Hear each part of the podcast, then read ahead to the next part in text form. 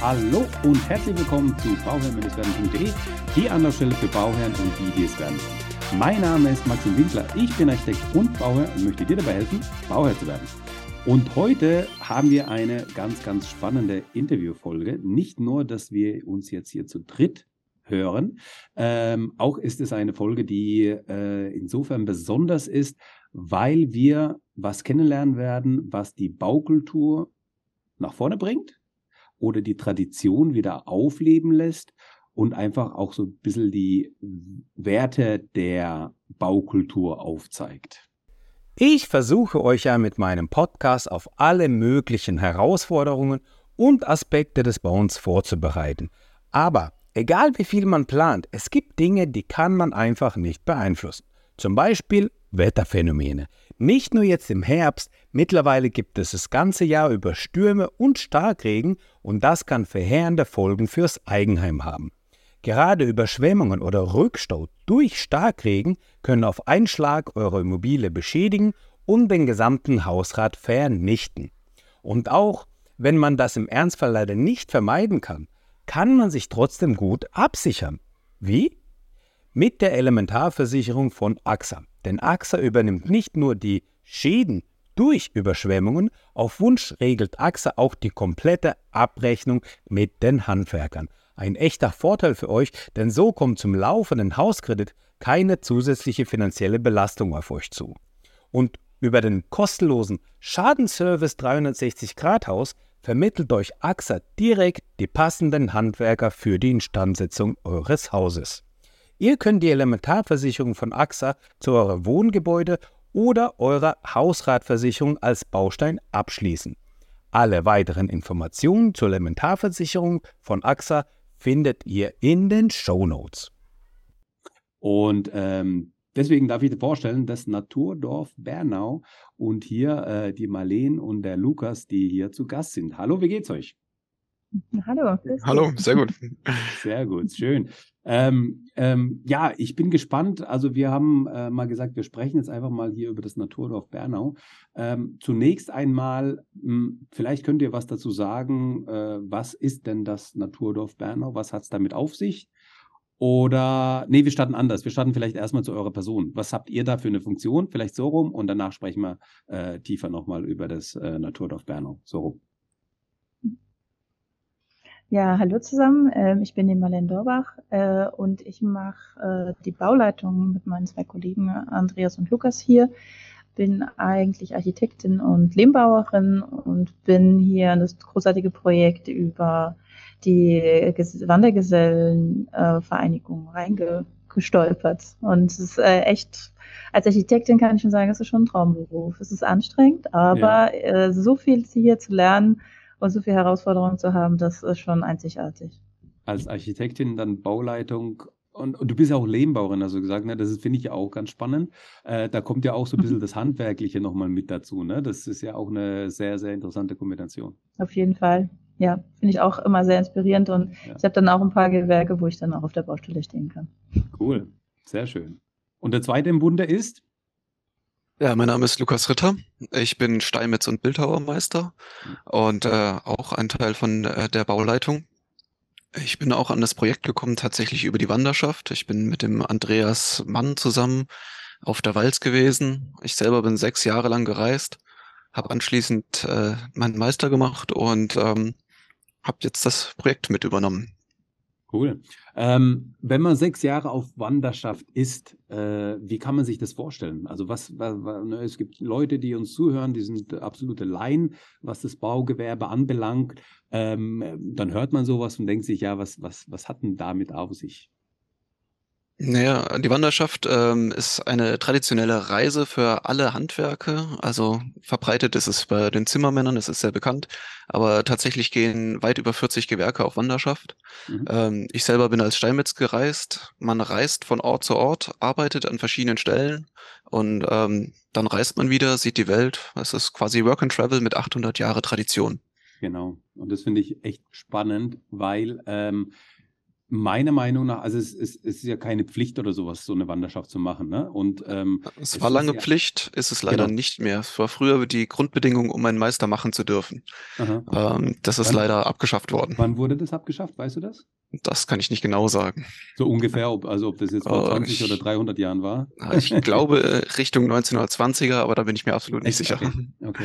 Aber ich, ich finde es eigentlich cool, weil äh, ich glaube auch ein sehr, sehr geringer Prozentsatz macht es halt noch allgemein. Ne? Und äh, ich finde es einfach cool, so sowas, so, dass halt diese hm, Traditionen äh, des Baugewerbes äh, einfach noch am Leben gehalten werden. Und äh, in der Regel ist, meine ich, so eine Wanderschaft ist doch, also war, war das nicht immer so ein oder zwei Jahre oder sowas? Drei Jahre und einen Tag ist die Mindestreisezeit. Ach, drei Jahre und einen Tag. In okay. manchen Gesellenvereinigungen auch nur zwei Jahre und einen Tag. Okay, okay. Und du hast dann sechs Jahre gemacht. Das ist ich ja auch, äh, hast, hast, Überstunden gemacht. Dieser eine Tag steht symbolisch für länger als diese drei Jahre. Und ja. bei mir ging dieser eine Tag halt relativ lang. Sehr gut. Cool. Ja, und ähm, das, das finde ich ja dann äh, insofern interessant. Das heißt, du bist dann über die Wanderschaft zu dem Projekt gekommen oder das Projekt zu dir gekommen. Wie kann man es benennen? Ne? So kann man das sagen. Mein Kollege, der Andreas Mann, hat mhm. damals im äh, Geschichtspark in Bernau gearbeitet, mhm. der von dem Verein Via Carolina Goldene Straße e.V. betrieben wird. Mhm. Und die haben damals gesagt, sie hätten gerne eine kleine Tiny House Siedlung, ähm, um Besucher, die den Geschichtspark äh, suchen und da Kurse äh, machen, dass die eine vernünftige Unterkunft haben. Und er stand damals da mit äh, dem Arthur Duttenhöfer, auch ein Wandergeselle, und mhm. dem Armin Troppmann, auch ein Wandergeselle, der im Geschichtspark gearbeitet hat. Mhm. Und äh, die haben dann gesagt, ja, so Tiny House Siedlung, können wir da nicht mit den Sachen, die wir hier so anwenden, auch was richtig Cooles machen? Mhm. Und können wir nicht das, das Bauen nochmal neu denken? Und haben sich da die Idee des Naturdorfs aus den Fingern gesogen in einer Nacht- und Nebelaktion. Mhm. Und es kam ein großartiges Projekt raus. Mhm. Und ähm, also wann waren diese Anfänge? Wie, also wie, wie, wie, kann man sich das vorstellen, diese Entwicklungszeit von, von damals zu heute? Äh, was für einen Zeitraum reden wir da? Hm, drei Jahre ungefähr. Drei Jahre, okay, ja klar, das, das hat natürlich jetzt einen Vorlauf. Und mhm. ähm, jetzt fragt man sich, okay, was genau ist denn das Naturdorf Bernau. Wie kann man sich das vorstellen? Wie kann man das einem Laien erklären, der ähm, auch ja natürlich das Handwerkliche oder kein, keine Berührungspunkte mit dem Handwerklichen auch hat? Also das ähm, Naturdorf ähm, sorgt dafür, dass äh, wir sagen, wir wollen keine, keine Petrochemie, keine Verbundwerkstoffe, keine Sondermüllsachen mhm. produzieren im Bau. Mhm. Ähm, das, das, äh, der ganze Bau verursacht sehr viel äh, CO2, sehr viel ähm, schädliche Bausubstanz, die später entsorgt werden muss. Und wir sagen, dass das über handwerkliche Methoden durchaus anders lösbar ist. Mhm. Und äh, insbesondere wenn Energie teurer wird, dass dann handwerkliche Techniken wieder effizienter werden beziehungsweise kostengünstiger werden, weil die Baustoffe, die fremdgefertigt von der Industrie sind, zu teuer werden. Mhm. Man kann es auch so ähm, beschreiben, also wir schaffen hier ähm, vermietbare moderne Wohnhäuser, aber nach altem Vorbild. Mhm. Und ähm, wir sind äh, Bauherr und ausführende Firma zugleich, weil mhm. der Via Caroline Naturdorf, äh, die, die GmbH ist aus einem Verein heraus entstanden. Mhm. Und äh, wir haben WandergesellInnen und HandwerkerInnen aus der Region oder halt auch Wanderschaft angestellt und die arbeiten, dann gemeinsam mit uns hier. Und später soll das Ganze dann vermietet werden für äh, die Besucher oder die Touristen hier in der Region, mhm. äh, damit die erleben können, wie sich das anfühlt, in so einem Gebäude auch tatsächlich zu wohnen. Also mhm. nicht nur mal durch die äh, Bestandsgebäude oder die, die historischen Gebäude im Geschichtspark durchzulaufen und zu sagen, ja, ist ja ganz nett, aber mir fehlt jetzt hier die sanitären Einlagen, die Elektrizität und ja. den ganzen Luxus, den man heutzutage hat. Ja. Und das wollen wir natürlich dann kombinieren mit modernem Gebäude, also mit modernen Wohnstandard. Und das findet man dann hier. Das heißt, ihr habt da, also es ist eigentlich, ist es, äh, also ihr, ihr baut eine Beherbergungsstätte dass man mhm. sich da, also ja. das nicht nur erlebt und sich mal anschaut, sondern dass man das wirklich auch, ähm, mhm. dass man auch wirklich mal in solchen Räumen wohnen kann und das auch live erleben kann, äh, den mhm. Boden anfassen, die Verbindungsmittel anfassen, die ne, genau. das ganze, das, das ganze Programm. Mhm. Finde ich super. Ähm, genau, es sind vier Einfamilienhäuser, deswegen ein kleines Dorf. Ne? Ja. Mhm. Okay. Und wie weit ist, sind wir gerade? Also vier Stück sind es an der Zahl. Sind, werden die parallel aufgezogen oder ist es so, dass es irgendwie ähm, ähm, eins nach dem anderen gebaut wird? Das ist eigentlich ganz witzig. Es ist genau etappenweise und jetzt haben wir gerade so die Möglichkeit, äh, jede Etappe einmal zu sehen, also Fundamente, den okay. Sockel, das Fachwerk und den Innenausbau. Ja. Wir haben mit einem gestartet letztes Jahr und äh, jetzt vor einer Woche haben wir das dritte aufgestellt im Fachwerk. Das heißt, wir haben mhm. ein, ein, ein Gebäude komplett fertig gedämmt und eingedeckt. Mhm. Das zweite Gebäude ist ähm, Dach drauf und wird gerade ausgedämmt. Das dritte Gebäude ist ähm, Fachwerk aufgerichtet und beim vierten, beim letzten, steht alles schon bereit in den Startlöchern für das ähm, Fachwerk wieder aufzurichten. Genau. Also das Fundament und Sockelmauer ist schon soweit fertig. Mhm.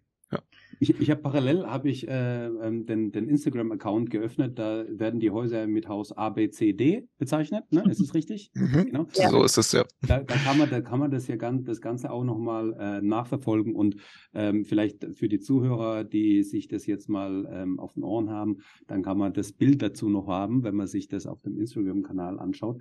Ihr macht ja damit eigentlich, ist es ja ähm, ja, wie soll ich sagen, das ist Lobbyarbeit für nachhaltiges Wohnen und ähm, traditionelles Bauen, oder? Das, das soll ein Musterhaus wie soll mustergültig nachher sein, also eine Musterhaussiedlung und ja. ähm, die Leute, die hierher kommen, dürfen das dann nachher auch in Workshops sich selbst aneignen oder Firmen, die können hierher kommen, die Techniken erlernen. So ist das ganze Konzept dahinter, mhm. dass das Wissen dann nicht stagniert und dann einfach ähm, stillsteht, sondern dass es multipliziert wird durch Besucher oder ähm, ja, die ganzen Interessierten. Ja. Und also das finde ich so cool. Also eigentlich müsstet ihr ja genug ähm, ähm, ähm, Helfer und Unterstützer haben, auch aus der, sage ich mal, nachhaltigen Bauindustrie oder aus den äh, ja, IHKs oder was auch immer, die dann eben solche Projekte eigentlich unterstützen müssen. Das wäre jetzt mein Gedanke. Eigentlich, das wäre sehr wünschenswert. ähm, wir haben diver, diverse Institutionen schon zu Besuch gehabt. Ja. Ähm, da kommt immer die Frage der Wirtschaftlichkeit und mhm. auch der Effektivität. Ähm, wir machen hier experimentelles Bauen, dürfen aber schon eine enorme Lernkurve verbuchen. Das heißt, mhm. mit den ersten Fundamenten haben wir zwei Wochen gebraucht und bei den letzten haben wir wenige Tage gebraucht. Ja. Äh, das heißt, die äh, Lernkurve ist extrem steil. Mhm. Und jedes Baudetail verbessert sich auch. Das heißt, ähm, das letzte Gebäude ist quasi das Mustergültige, was Kosten angeht, was Arbeitszeit angeht und auch Baudetails. Mhm. In das ähm, Gebäude kommen tatsächlich dann auch Sensoren rein, die von der ja. Uni Weiden ähm, da eingebaut werden und auch gemonitort. Also da werden wir sowohl äh, Baufeuchte, Dampfdurchgängigkeit, ähm, Wasseraufnahme und dergleichen werden wir alles äh, monitoren, um dann auch beweisen zu können, dass diese Art zu bauen dem aktuell konventionellen Bauen in keinster Weise nachsteht, sondern also ganz im Gegenteil ein besseres Raumklima sogar erfüllt. Ja. ja. Kennt ihr denn ähm, Professor Leukefeld? Timo Leukefeld? Wo? Der, der, ist so ein, der ist so ein Pionier auf so, der, der macht halt so äh, energieautarkes Wohnen und sowas. Mhm. Ähm, in Freiberg hat er an, an seine Professur an der Uni und ist Keynote-Speaker zu seinem Thema. Und er hat, äh, er hat nämlich ein Haus gebaut, also das sein oder zwei Häuser nebeneinander im klassischen Stil, sage ich mal, aber halt mit viel PV und mit wenig Technik und mhm. ähm, sehr nachhaltig und so weiter und hat auch irgendwie 180 Sensoren drin gehabt und hat mhm. eigentlich eine sehr, sehr hohe Autarkiestufe gehabt.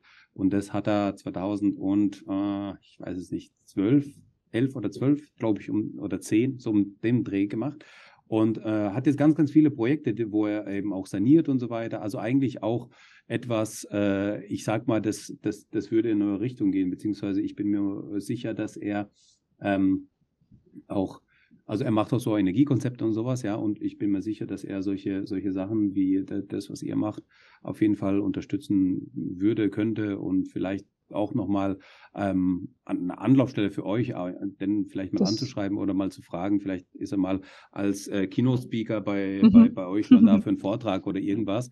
Ähm, Das würde sich, glaube ich, ganz gut anbieten. Ja, Ja, Ähm, vernetzen wir uns gerne. ist, ist, Ähm, ist mir gerade so eingefallen. Also wir, wir können später nochmal äh, den, den, den Kontakt oder äh, kann ich gerne nochmal herstellen. Aber ähm, vielleicht kommen, kommen wir wieder zurück zu euch oder zu dem, was ihr macht. Ähm, jetzt habt ihr gesagt, äh, das Ganze wird natürlich ähm, in, in, der, in der traditionellen Bauweise errichtet. Ähm, das heißt, ich habe da wahrscheinlich habe ich jetzt keinen Rüttler und ich habe keinen Beton, der mir auf die Baustelle kommt ähm, und ich habe jetzt äh, nicht unbedingt die klassischen äh, Eisen, die ich dann in mein Fundament verbaue. Wie sieht denn so ein Fundament aus für so ein Haus? Das äh, Fundament ist äh, tatsächlich nach einem alten römischen Rezept. Das haben wir tatsächlich von Vitruv abgeschrieben, dem römischen Baumeister, der vor 2000 Jahren gelebt hat. Und ähm, ist das, was man wahrscheinlich Opus Cementitium nennen würde. Äh, es ist eine Mischung aus einem Heißkalk mit ähm, hydraulischen Zuschlägen. Also in dem Fall haben wir Trass verwendet, die Römer haben Puzzolan verwendet. Mhm. Den haben wir jetzt hier nicht vor der Haustür. Unsere Baustoffe kommen ja alle nur aus einem Umkreis von 100 Kilometern. Das ist Teil des Konzepts. Cool. Deswegen natürlich auch näher liegende Baustoffe. Ja. Genau. Und das ähm, Ganze, also wir benutzen natürlich moderne Maschinen. Das ist überhaupt keine Frage. In dem Fall haben wir einen großen 800 Liter Zwangsmischer und fahren dann die, so eine, also man muss das immer einzeln mischen, auf die Mhm. Baustelle rüber und rütteln das dann tatsächlich mit einer kleinen Rüttelplatte in die Schalung, ähm, um das zu verdichten. Und dadurch, dass es eine Heißkalktechnik, also mit ungelöschtem Kalk ist, ähm, entsteht da relativ viel Reaktionshitze und eine sehr starke Früheinsteifung. Nach einer Viertelstunde bis halben Stunde ist das Material ziemlich druckfest, auch wenn es noch nicht ausgehärtet ist, sondern Ja. nur, nur so, dass es belastbar ist, sage ich mal. Mhm. Stark. Und, ähm, und es funktioniert. Es funktioniert, ja. es hat vor 2000 Jahren funktioniert und es funktioniert heute immer noch, ne? Ja, also wenn äh, bei ganz vielen Sachen haben wir natürlich in dem Sinne keine Langzeittests, weil wir es selber nicht gemacht haben. Mhm. Aber wir schauen uns halt Sachen an, die in der Vergangenheit funktioniert haben Mhm. und ähm, kopieren das und äh, entwickeln es wieder quasi. Wie kommt Und- man da? Also ich, ich meine, das, das, du hast gesagt, ihr habt euch da jetzt angelehnt, aber ähm, wie kommt man da tatsächlich an das Wissen? Weil ich meine, das Wissen wurde ja, also traditionellerweise hat man das Wissen ja von Generation zu Generation, von Handwerker zu Handwerker hat man das weitergegeben, dann wurde das weitergereicht. Ähm, wie äh, ist die Informationsbeschaffung bei euch jetzt gewesen eigentlich? Ah, das ist tatsächlich leider relativ schwierig, weil Mhm. über diese Heißkalktechniken, die sind äh, im Zuge der Industrialisierung ziemlich verschwunden, Ja, insbesondere mit dem vermehrten Aufkommen von Zement. ja.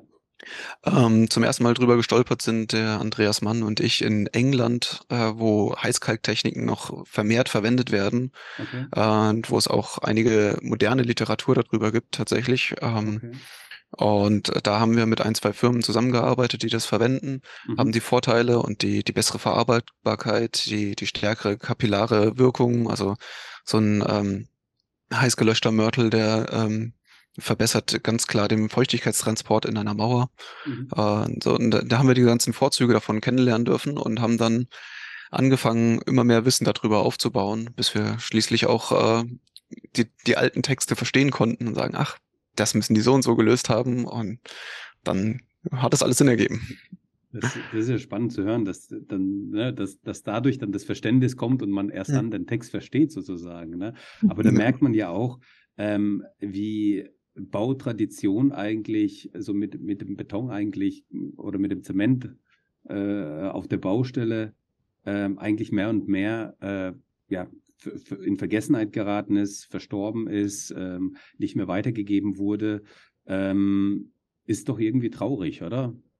Es ist sehr traurig, dass da äh, der moderne Handwerker verkommt mehr und mehr zu einer Art Industriearbeiter, der vorgefertigte Baustoffe mit genauen Maßangaben zusammenmischt und quasi nur noch Lego auf der Baustelle spielt. Und das, das ekle- echte Handwerk, wo man äh, noch selber Wissen drüber haben muss. Denn Man, man greift in den Sand und sagt, ah, okay, die, diese Körnung ist dafür geeignet für das, was ich davor habe. Und man mischt es mit dem Kalk und dem Wasser und Mhm. entwickelt ein Gespür, wann man welche Festigkeiten und welche für, für welche Arbeiten eigentlich äh, mhm. hat.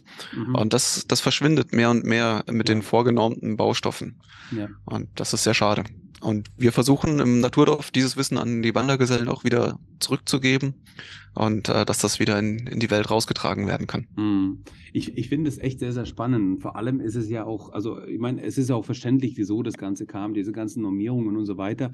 Und das ist auch eigentlich die nächste Frage. Ähm, meine, das ist so interessant zu hören, dass man auch den Baustoff richtig fühlen kann, ne? dass man sozusagen das Mischverhältnis nicht nach Packungsbeilage macht, sondern halt einfach nach Gefühl oder nach Zustand und mit seinen Sinnen halt eben bewertet, in welchem Zustand jetzt das Ganze ist. Ähm, und auf der anderen Seite haben wir ja natürlich diese Bürokratisierung und diese ganzen DIN-Normen und diese ganzen Sachen, die wir brauchen, damit einfach eine gewisse ähm, Sicherheit vorhanden ist auf der Baustelle und so weiter und so fort. Und jetzt, ich weiß ja, äh, äh, als, als Architekt weiß ich ja, was, was für ähm, ja, Gespräche man mit den Bauämtern teilweise führt bei normalen Bauten. Jetzt äh, stelle ich mir das bei euch noch natürlich extremer vor. Wie, wie, wie ist es da mit so einer äh, Genehmigung oder mit einer bauaufsichtlichen Zulassung oder ne, die, diese ganzen Sachen? Das, das, das würde mich auch interessieren. Das ist sicherlich, da kann man sicherlich ein Buch drüber schreiben, oder? Tatsächlich, äh, da wir ja ähm, Bauherr und ausführende Firma zugleich sind, haben wir quasi diese Bauherrengespräche gar nicht. Ähm, okay. Wir haben mit unseren Vorgesetzten natürlich, mit ähm, dem Alfred Wolf und der Ilona Hunsberger, die die Geschäftsführer äh, ähm, von der GmbH sind, mhm. immer wieder Absprachen. Ja. Äh, aber was die ähm, baulichen Details, Entscheidungen angeht, das für entscheiden entweder wir oder in Kombination mit oder mit Absprache mit dem Architekturbüro Schönberger. Mhm. Das ist hier aus der Region ein ähm, Kollektiv, ähm, die sehr, sehr viel Erfahrung in der Denkmalsanierung haben und mhm. bauen im Bestand. Das heißt, die haben äh, sehr feines äh, Gespür für ähm, historische Gebäude, historische ähm, ähm, Bauarten oder auch ökologische Baustoffe. Also das ist ein sehr gutes und positives äh, Zusammenarbeiten. Die haben für uns auch den Bauantrag gemacht und die Baugenehmigung eingenommen. Wir sind jetzt tatsächlich nur noch das ausführende Organ der Wandergeschichte. Mhm. Und, und also gibt es da tatsächlich, was weiß ich, also gerade Fundamente oder sowas, gut, wenn das ein Bauvorhaben ist, wo, wo, wo irgendwie, klar, ein Statiker muss da irgendwie drüber schauen oder äh, bauaufsichtliches äh, Verfahren oder keine Ahnung, aber das ist ja alles so äh, Themen, wo man denkt, hm, ähm, wie wird denn das gewertet oder, oder ähm, ja, eingenommen. Also da genau, also zum Thema Norm, da nenne ich mal mein Lieblingsbeispiel. Also wenn man äh, jetzt nach moderner Norm ein äh, eine statisch tragende Mauer macht, mhm. dann muss man einen Mörtel der Klasse M5 haben, der mhm. 5 Newton pro Quadratmillimeter Druckfestigkeit nach 28 Tagen hat. Mhm. Äh, das ist was, das werden wir so in der Form nicht erreichen. Unser Mörtel, es ist ein Mörtel, der zum Beispiel im Freiburger Münster verwendet wurde oder im, im Ulmer oder in, im Straßburger, mhm. was immerhin 500 Jahre lang die höchsten Gebäude der Welt waren. Mhm. Nach moderner DIN-Norm sind die leider statisch nicht für tragende Mauern zugelassen, die Mörtel, die da drin sind. Also wir sind der die, Meinung, die es funktioniert Bauwerke trotzdem. Ab, abreißen, gell? Die, genau, das äh, 160 Meter hohes Bauwerk hat 500 Jahre gestanden. Ja. Der Mörtel ist, äh, hält die Druckkraft nicht aus lauter ja. DIN-Norm. genau. Hm, Finde ich schwierig. Ja. Aber, aber also das, das wundert mich jetzt total, weil also gibt es da, also habt ihr damit keine Probleme gehabt?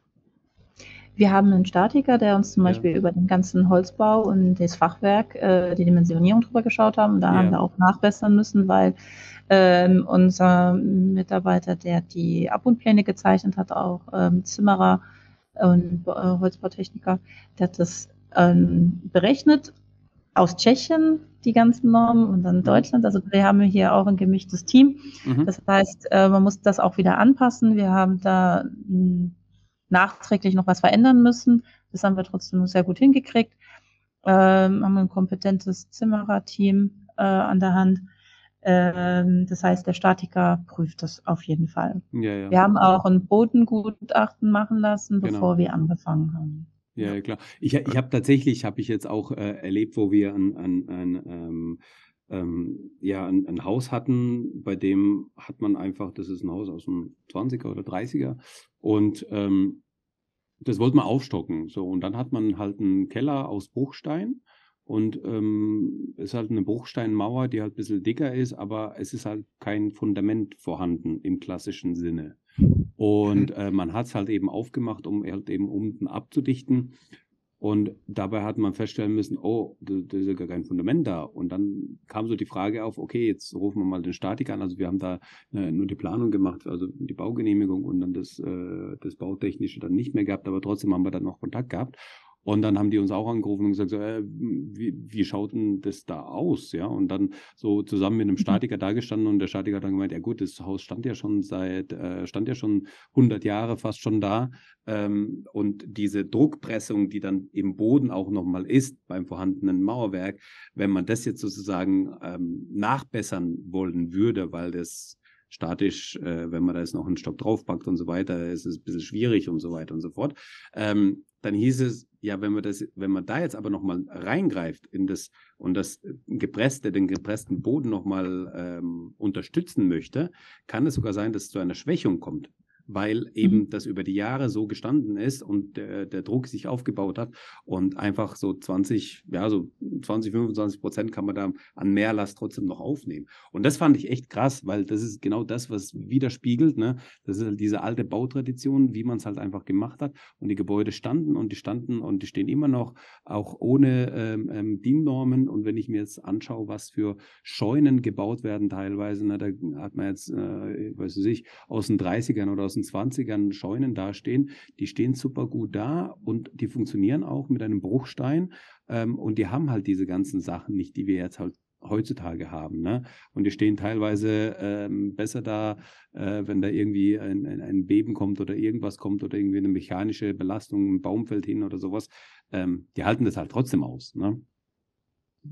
Das Schöne an diesen alten Baustoffen ist, dass sie wesentlich äh, elastischer sind und auch einfach mehr, also eine kleine Setzung im Gebäude halt auch einfach vertragen würden, mhm. ohne dass gleich ein äh, Schaden entsteht. Während wenn man so einen hochfesten Beton hat, dann entsteht einfach ein, ein richtiger Riss, der auch dann kaum reparabel ist. Mhm. Während ein Fachwerk, wenn sich da tatsächlich die Mauer setzen sollte, was sie nicht tun wird, weil es ist ein, äh, ein anderthalbstockiges Fachwerkhaus drauf und kein 500 Meter äh, Granitbauwerk, mhm. ähm, dann biegt sich das halt ein klein bisschen.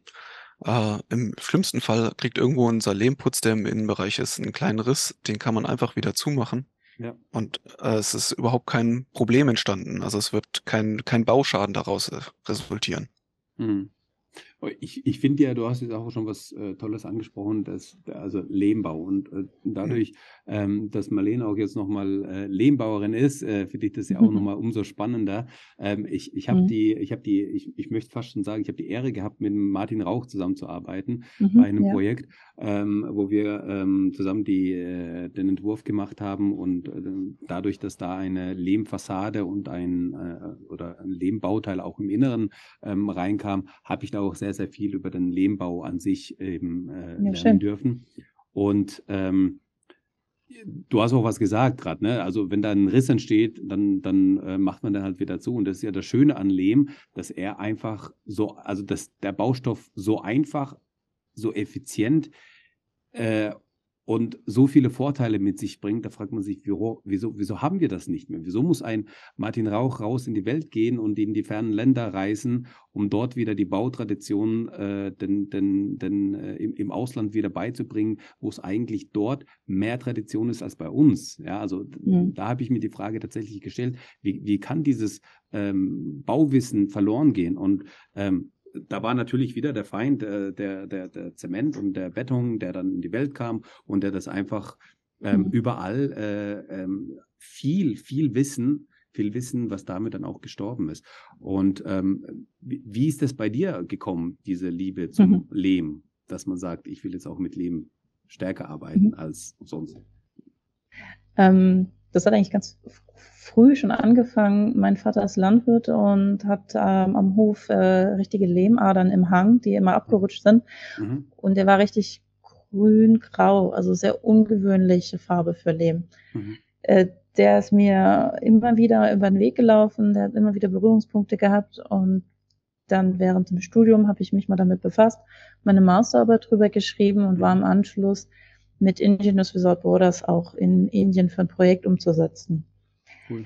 Da haben wir allerdings nicht mit Lehm gearbeitet. Die okay. arbeiten traditionell, ihre ähm, Lehmbauhütten machen die damit, auch damit Kudung, was ja auch sehr effizient ist als Verbindung oder als ähm, Zuschlag.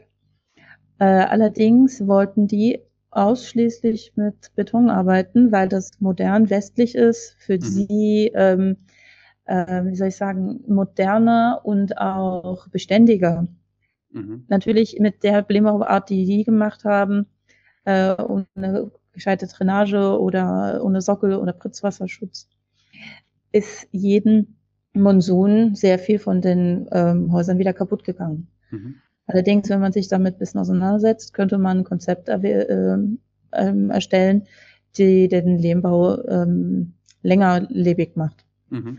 So, das war so die erste Begegnung und äh, ich habe dann lange im Architekturbüro in Karlsruhe gearbeitet und irgendwann entschieden möchte Lehmbauerin werden, habe die Fortbildung gemacht, äh, bin dann auch aus dem äh, aus der Architektur rausgegangen und war ein Jahr immer wieder auf irgendwelchen Baustellen und habe ähm, mich sehr ausschließlich mit dem Baustoff beschäftigt.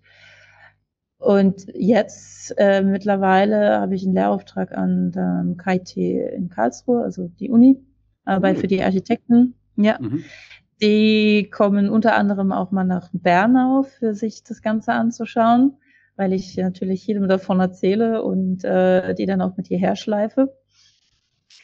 Und wir haben ein kleines Kollektiv an Lehmbauern, wo wir im Ahrtal unterwegs sind, für einen mhm. Wiederaufbau zu machen. Gerade die historischen Gebäude dort, äh, Fachwerke mit Lehm ausmauern oder Lehmputze machen, Lehmdämmung machen, alles Mögliche. Wird da sehr viel vorangetrieben als historisches äh, Denkmal. Und das ist quasi meine drei Berührungspunkte, also Ahrtal, die Uni und hier. Hier ja. haben wir jetzt auch eine Stampflehmwand äh, um mhm. den Pufferspeicher herum gemacht. Mhm. Das ist eine sehr schöne runde Wand. Ähm, war natürlich auch spannend, da die Schalung zu bauen. Das heißt, äh, ja, wir verwenden ähm, für tragende Wände, für die Deckenschüttung, äh, verwenden wir den Aushub aus unseren Fundamenten. Der ist jetzt nicht ganz geeignet äh, für reinen Lehmbau, da muss man noch ein bisschen fetten Lehm dazu machen. Hm. Und dann hat man einen wunderbaren Putz. Und das Schöne an der ganzen Sache ist, wir sind hier in einer ähm, Granitregion. Also Granit, Flossenbürger Granit ist sehr bekannt. Das heißt, man hat in allen Böden ähm, Verwitterungsprodukte vom Granit, unter anderem auch den Glimmer. Das heißt, der Glimmer, der glitzert richtig schön und das ist quasi so dieses i-Tüpfelchen auf der ganzen Sache. Und ich bin sehr gespannt, wie unsere Putze nachher aussehen. Ob die glitzern. Cool. Die werden garantiert glitzern, ja. Also glimmern. Unsere Mama tut's auch schon. Ja. Das ist auf jeden Fall sehr, sehr cool, weil ähm, ich, ich habe ich, ähm, ich hab nämlich in Karlsruhe am KIT, habe ich nämlich auch studiert, deswegen äh, ist ah, ich, das, ich bin ja in Bruchsal daheim, also genau hier in der, ja. in der Nähe. Also wenn, wenn du mal hier äh, wieder am KIT bist, dann äh, sagst du Bescheid, können wir uns gerne nochmal auf ja. den Kaffee treffen. Äh, Finde ich ja. super, cool, klein ist die Welt, ne? ja, in Kaiserslautern ist bald in, im September ein Event, da halte ich einen Vortrag über Lehmbau. Stark. An der T-Lab heißt das, glaube ich. F-Lab. Okay. Kann ich dir schicken. Sehr schön. Ja, also, ne, also auf einmal merkt man, dass, dass die Welt halt doch kleiner ist, wie man denkt. Und das ja. ist doch cool, wenn man da jetzt irgendwie dann doch irgendwie vielleicht auch nochmal sich so über den Weg laufen kann. ähm, Finde ich klasse. Ähm, wohin soll denn die Reise gehen? Also, ne, also ja, ihr macht da sehr, sehr viel und ich finde, vor allem finde ich ja am, am spannendsten, finde ich ja die Dokumentation. Ne? Die, also mhm. die, vor allem ist es ja, ähm, sag ich mal, auf Instagram zu sehen, oder? Ja. Ähm, dass man das halt eben mitverfolgen kann und, und mhm. sieht. Und ich finde die, also bei dem gerade bei dem Projekt, finde ich ja die Dokumentation eigentlich ganz, ganz wichtig, oder? Ja. Ja, also wir machen das Ganze tatsächlich äh, um hinterher zeigen zu können, wie man denn ein solches Gebäude baut und das auch entsprechend allen Leuten beizubringen, die das wollen, ja. äh, um eine tatsächlich eine Bauwende herbeizuführen, weil die aktuell, aktuelle konventionelle Art zu bauen in meinen Augen keinerlei Zukunft mehr hat. Wir äh, produzieren so viel Zukunftsprobleme, die, die komplett vermeidbar sind, wenn man anders baut. Mhm. Und das ist, das ist das Ziel, das Bewusstsein und das Wissen dafür zu schaffen. Mhm und auch ein Wissen zu generieren, um bestehende Gebäude zu sanieren.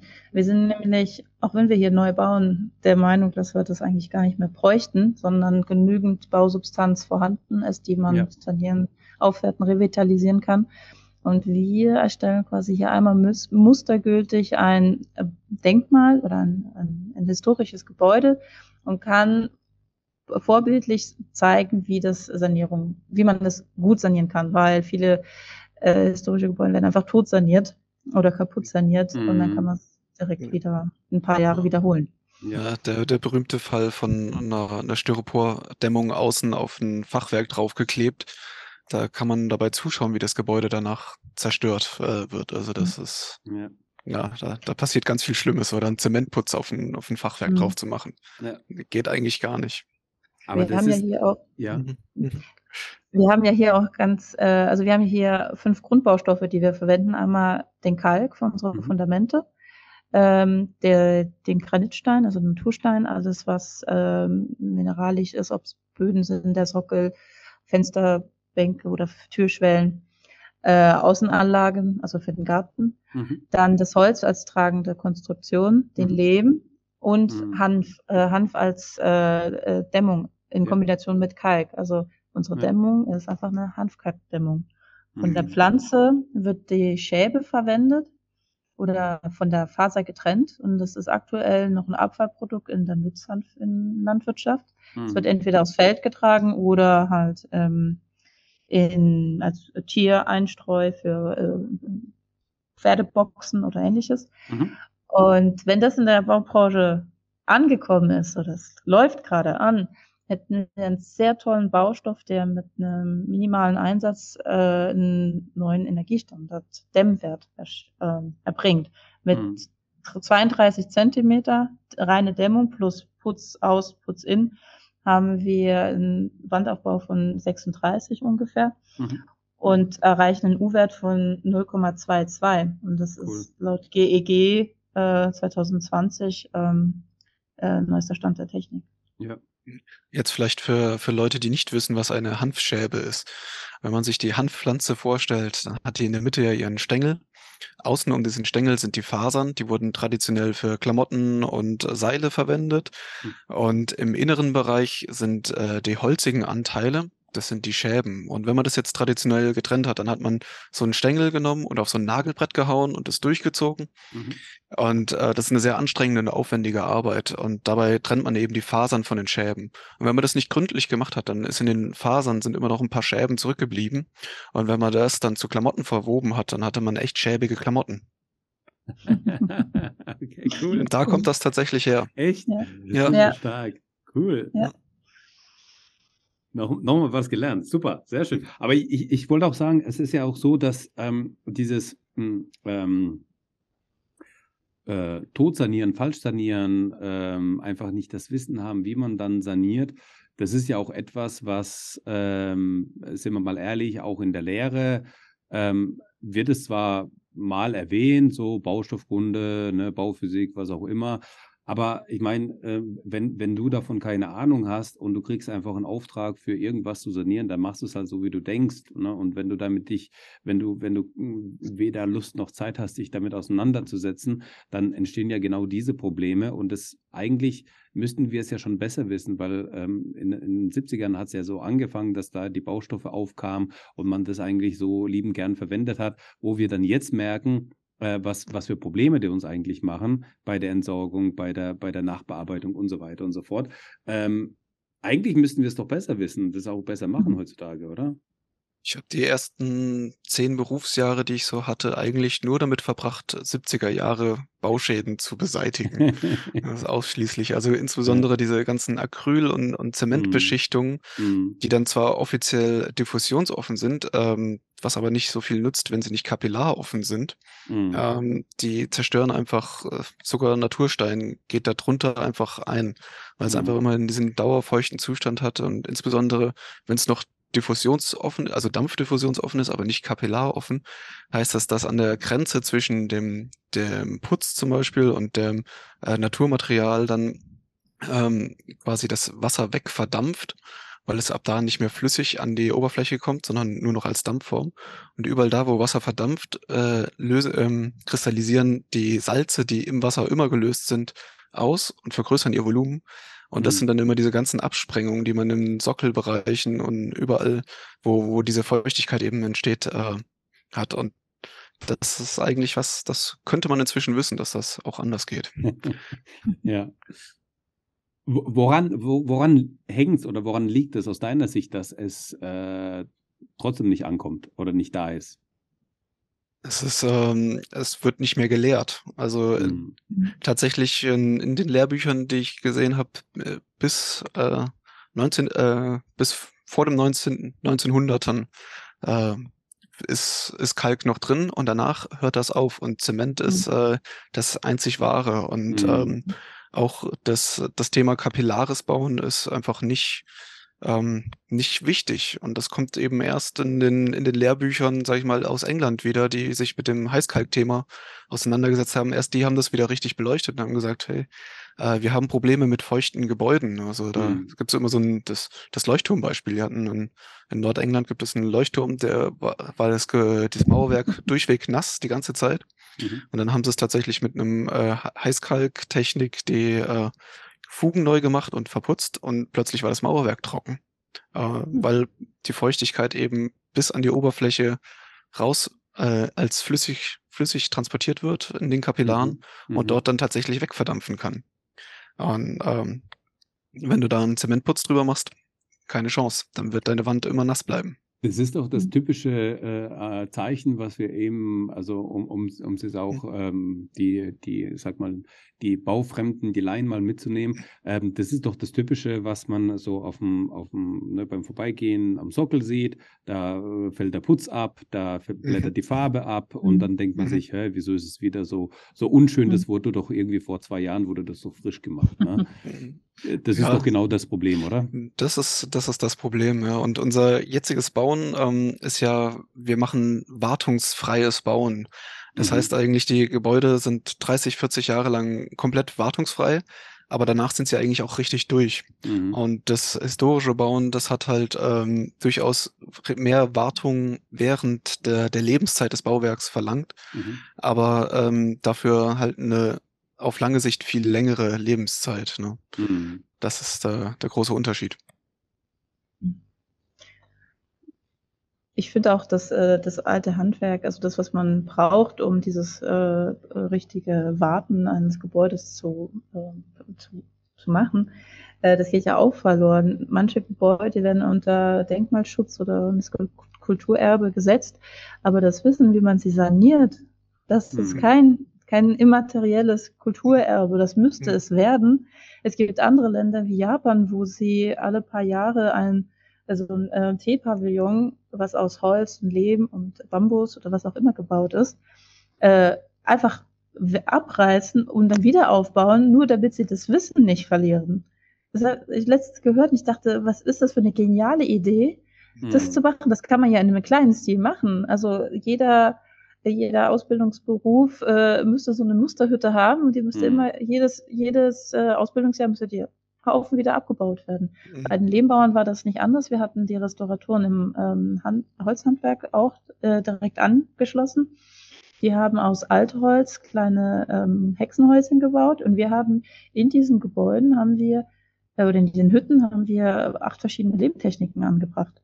Das gleiche haben wir in Karlsruhe äh, im Hartwald, das ist das mhm. Waldklassenzimmer bei den Waldpädagogen, die haben ein Lehmpavillon vom KIT aufgestellt bekommen. Mhm.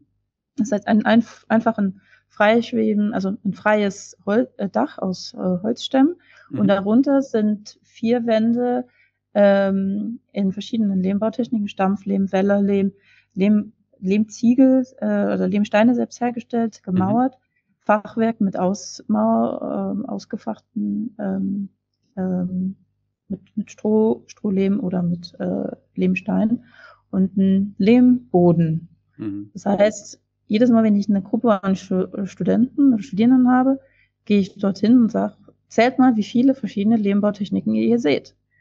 Und dann fangen sie an, dann kommen sie auf ja, drei, vier, das was man kennt, und dann mhm. sind da noch viel mehr versteckt. Dieses Wissen wollen wir fördern. Wir wollen äh, junge, motivierte Leute auch hier herbringen, ob es jetzt Studierendengruppen sind, ob es jetzt äh, Ausbildungsklassen sind. Wir hatten Zimmerleute da, mhm. wir hatten Dachdeckerbetrieb mal da. Ähm, FIJler sind äh, eigentlich jedes Jahr hier, schon allein wegen dem Geschichtspark. Mhm. Und ähm, so bringen wir die jungen, junge Generation dazu, auch ins Handwerk zu gehen. Unser bester Erfolg ist äh, unser aktueller FEJler. Mhm. Wusste erst noch nicht genau, was er macht und jetzt äh, ist er davon überzeugt, äh, Zimmerer zu werden. Hat sich jetzt äh, beworben bei einer ähm, beim Zim Zimmereibetrieb mhm. und macht da jetzt ab äh, Herbst seine Ausbildung. Und das können wir als Erfolg abbuchen, mhm. weil wir ihn positiv beeinflusst haben oder ihn motiviert haben. Absolut. Und deswegen, deswegen habe ich auch gemeint, dass was ihr macht, ist eigentlich so eine totale Lobbyarbeit für die ganze Branche, eigentlich für die ganze Baubranche. Weil äh, ich meine, wir kennen es alle, uns fehlen die Leute, uns fehlt das Fachpersonal, uns fehlen die Handwerker. Und ich glaube, ähm, mit sowas ähm, kann man auf jeden Fall die Leute begeistern, weil es auf einmal mit Emotionen da ist. Ne? Wenn man da jetzt mhm. vor Ort ist, so stelle ich mir das vor, wenn du da vor Ort bist und das siehst und da mitarbeiten kannst und das äh, dir erklärt wird und du auf einmal verstehst, wie viel dahinter steckt, wie viel Wissen und wie viel ähm, Erfahrung und wie viel äh, Wissen auch verloren gegangen ist und man das aber jetzt weiß, ähm, glaube ich, ist es, natürlich ist es jetzt, sage ich mal, ein kleiner Baustein, es ist, ein, es ist ein, eine kleine Nische, sage ich jetzt mal, ja, aber ich glaube, über diese Nische kannst du halt viel mehr erreichen, weil die Menschen dann mit Emotionen da dran sind an dem Thema. Mhm. Was, ähm, also das Arbeiten bei uns ist, es soll auch attraktiv sein und es ist, ist es auch. Ich gehe unglaublich gerne zur Arbeit, auch wenn ich hier wirklich echt graue, graue Haare kriege, äh, weil wir viele Sachen zum ersten Mal machen. Ja. Ähm, oder als Bauleitung für bei jedem immer der Buhmann bin. Aber mhm. das gehört dazu. Äh, trotzdem sehe ich immer wieder, wie was Neues gelöst wird, ein weiterer Schritt äh, gegangen wird und das als Team.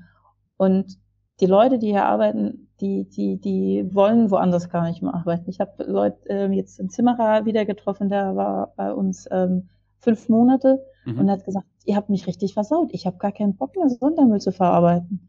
Ja. Das ist äh, echt krass. Ich habe mich so in meinem Denken ähm, beeinflusst positiv. Mhm. Und was wir auch noch sagen können, wir haben richtig viele Frauen, die hier auf dem Hand, im mhm. Handwerk arbeiten. Mhm. Tischlerin, äh, Zimmerin, ähm, eine Gärtnerin war mal auf der Durchreise da. Äh, wir haben 30 Prozent Frauenquote bei uns. Cool. Merkt ihr auch, dass ihr so jetzt in, in den letzten Jahren, ja gut, das Projekt ist noch, noch nicht so alt, dass man sagen kann, okay, die, wir, wir merken da irgendwie einen Unterschied äh, in den letzten fünf Jahren oder sowas. Aber merkt ihr so allgemein, dass das von der äh, Gesellschaft oder von der oder von der Allgemeinheit einfach viel besser angenommen wird aktuell oder dass ihr mehr Anfragen bekommt von sich aus Initiativbewerbungen oder Anfragen oder wie auch immer? Also das hat sich schon, schon verändert. Mit jedem Gebäude, das quasi mehr dasteht, äh, wird diese, diese Baustelle einfach sehr viel beeindruckender. Und inzwischen kommen die Leute halt vorbei und sehen, sehen, dass es wirklich funktioniert, dass es wirklich da ist. Und ähm, damit äh, hat man da eine ganz andere Reputanz. Und äh, da kommen dann tatsächlich auch schon zukünftige Bauherren und sagen, ah, ich möchte da das und das bauen, wie, wie machen wir das und äh, an welcher Stelle kann man denn das wie lösen? Und das ist äh, das hat sich schon verändert. Während am Anfang noch alle gesagt haben, oh ja, schöne Idee, äh, finde ich gut. Jetzt ähm, sieht man, jedes, jeder, der von der Baustelle geht, der hat so ein, so ein bisschen Leuchten in den Augen. Cool. Das ist schon schön. Das ist auch unser Ziel, das an so viele Leute wie möglich zu kommen. Also, mhm. das wir ja in Social Media mal erwähnt. Wir äh, sind auf Instagram immer up to date. Ich versuche wirklich, oder wir versuchen als Bauleitung das Ganze zu dokumentieren und dann natürlich auch nach außen zu präsentieren. Wir haben das nicht gelernt, wir machen es trotzdem. Ja. Äh, man wächst in seinen Aufgaben auf Facebook, äh, LinkedIn oder auch auf YouTube mittlerweile. Mhm. Das heißt, wir versuchen sämtliche Kanäle zu ähm, nutzen, um das, ähm, um Reichweite zu bekommen. Mhm. Brauchen aber immer wieder Unterstützung. Das heißt, es ist wichtig, dass man von uns erzählt, dass man uns teilt, dass man ähm, das äh, weitergibt, genau, und dann kommen wir ja auch ähm, ähm, andere Modelle, die wir, äh, auf die wir angewiesen sind, wie Finanzierungsmodelle. Mhm. Das ist ja auch ein ganz großer Punkt für uns. Ja, la lass uns gerne darüber sprechen. Das wäre jetzt auch meine Aufforderung an die Zuhörer gewesen, dass ähm, je, jede kann seinen Beitrag dazu leisten, auch wenn das nur ja. in Anführungsstrichen nur ein Like ist oder nur ein Teilen ja. oder nur ein Folgen.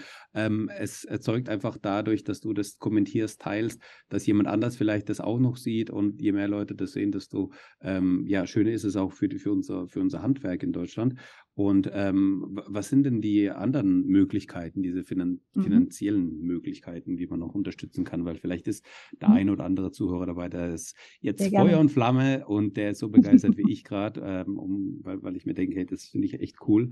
Ähm, der sich dann denkt, ja, wie kann man euch denn unterstützen tatsächlich? Um mal auch für die Bauherren so eine Summe in den Raum zu werfen. Wir haben eine ähm, berechnete Bausumme von 1,35 Millionen, mhm. die wir hier auf die Beine stellen. Die setzt sich zusammen aus äh, dem Eigenkapital oder einem Teil vom Eigenkapital vom Verein, mhm. eine Wirtschaftsförderung vom bayerischen Staat, die relativ hoch ist, mhm. äh, und ähm, Kredite. Mhm. Den, Teil, den vierten Teil, das, das sind jetzt halt unsere Fans ge, äh, gefragt, ist zum einen Genussrechte zeichnen. Genussrechte bedeutet, man kann hier eine Anleihe einkaufen ab 500 Euro, nach okay. oben multipliziert. Und dann kriegt man jährlichen Zinssatz ausgeschüttet, entweder in äh, monetär als Geldrückgabe äh, mhm. oder als ähm, Naturalie, das heißt Gutscheine oder, was ich auch sehr attraktiv finde, eine Übernachtungsmöglichkeit. Cool. Wenn man genug ja. Zins, Zinsen zusammengesammelt äh, hat, kann man das Ganze hier äh, auch austoben, sage ich jetzt mhm. mal, abwohnen. Mhm. Wirklich Oder auch Kurse, sehen, wenn, die wir dann anbieten genau. ähm, für Bauherren und dergleichen. Ne? Ja, ja, das ist auch das Schöne. Ja. Ähm, darauf immer absolut angewiesen. Das ist ein Teil von unserem Finanzierungsmodell. Äh, wir mhm. haben schon die Hälfte äh, von von den Teil, den wir bringen müssen, erbracht. Das heißt, jetzt müssen wir noch mal so viel schaffen. Aber für ganz einfache ähm, Spenden sind wir auch äh, offen. Das heißt, über GoFundMe sind mhm. wir jetzt auch ganz frisch dabei. Kann man ganz easy per PayPal ein Euro bis nach oben hin offen ja. an uns spenden. Und das geht direkt auf unser Konto und damit können wir natürlich auch Brücken ähm, ähm, schließen, die äh, immer wieder aufkommen.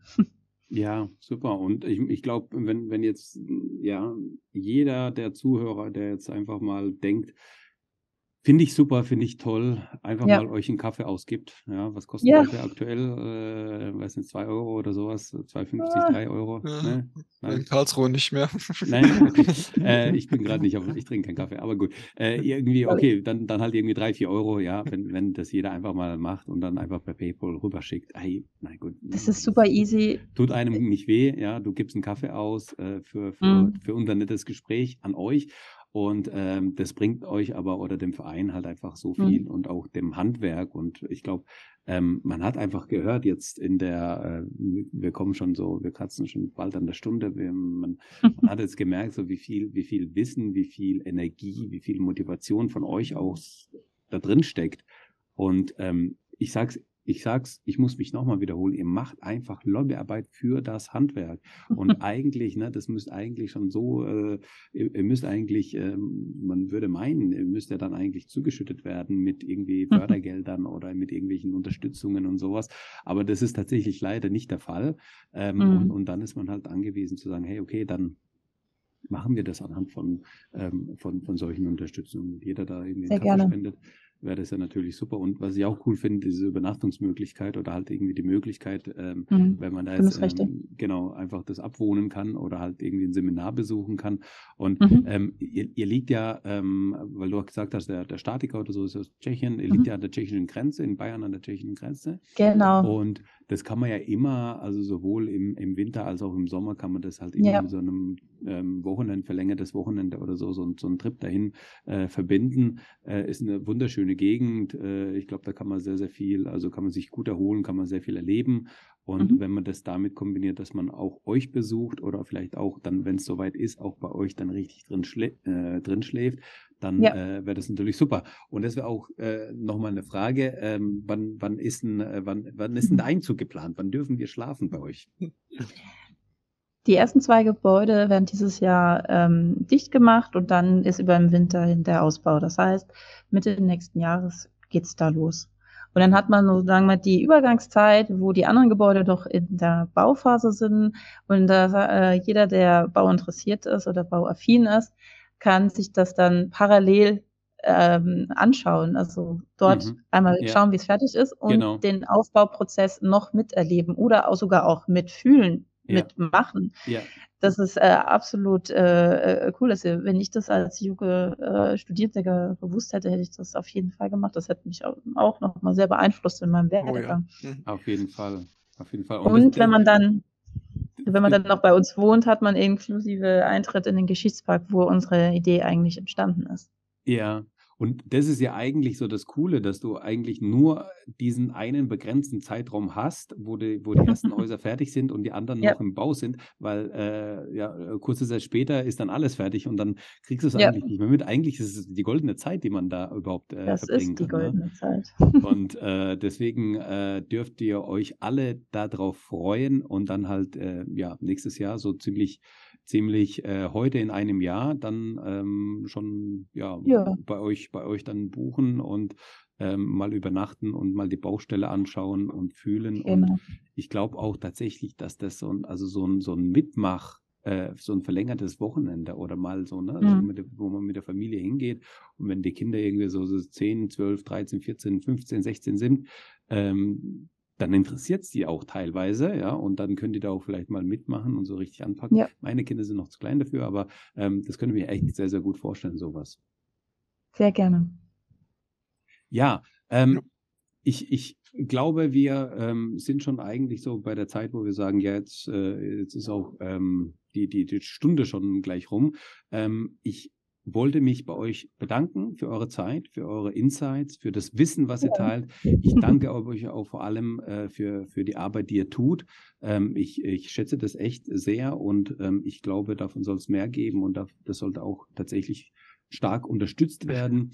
Ja. Ähm, ja, danke euch und ich würde sagen, die letzten Worte gehören euch beiden. Ne? Einer, einer nach dem anderen, vielleicht machen wir so. Ja, vielen Dank, dass du dir die Zeit genommen hast für uns und äh, vielen Dank an alle, die zuhören und äh, Lust haben, uns zu unterstützen und auch dabei zu sein. Äh, es wäre schön, wenn wir den einen oder anderen bei uns auf der Baustelle grüßen dürfen.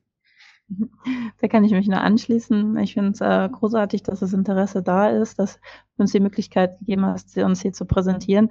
Und du hast ja auch als Architekt jetzt nochmal genau unsere Zielgruppe erwischt ähm, die ich versuche auch immer wieder zu beeinflussen und zu, äh, zu motivieren, hierher zu kommen. Ähm, Gerade junge angehende Architekten und Architekten oder Bauingenieur aus dem Bauingenieurwesen, hm. ähm, schaut euch das an. Es ist richtig cool. Es muss mehr so geben und äh, es bringt auf jeden Fall jeden ein Stückchen weiter in die Richtung. Und liebe Bauherren, ihr kommt auch und sagt euren Architekten, dass ihr es so haben wollt. Ja, genau. Super, vielen Super. Dank. Danke euch für eure Zeit und ähm, ich wünsche ja. euch das aller, allerbeste. Und ja, wir hören uns beim nächsten Mal. Deswegen schaut gern dann auch nochmal hier auf Instagram vorbei, auf LinkedIn, auf YouTube. Ähm, Social Media Kanäle werden auch nochmal in den äh, Show Notes verlinkt. Schaut auf jeden Fall rein ähm, und unterstützt auch wenigstens oder mindestens mit einem Like, mit einem Teilen und äh, genau. Vielen Dank dafür. Bis dahin, tschüss zusammen.